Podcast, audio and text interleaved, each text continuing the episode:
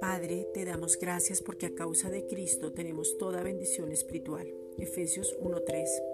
Desde antes de la fundación del mundo, desde antes de estar en el vientre de nuestras madres, Salmos 139.13. Desde antes de que existiéramos, porque tú pensaste siempre en nosotros desde mucho antes para darnos la bendición espiritual, Efesios 1.3, antes de que naciéramos de nuevo y poder tener tu misma imagen, semejanza, identidad, ADN, Romanos 8.15 volver al origen y tener revelación de todo lo que significa la paternidad, porque tú nos abrazaste aún sin conocernos para darnos el regalo maravilloso de tu Hijo y por medio de él obtener la vida, vida eterna y vida en abundancia.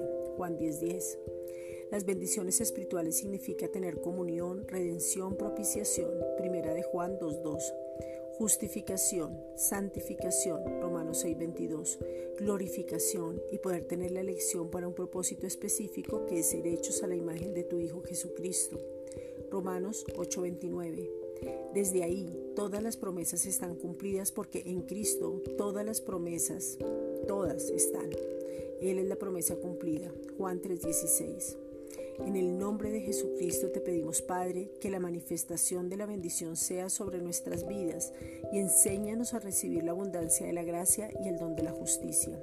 Romanos 5:17. Padre, te pedimos que de una manera práctica y sencilla podamos ver que todo es un regalo. Juan 3:16.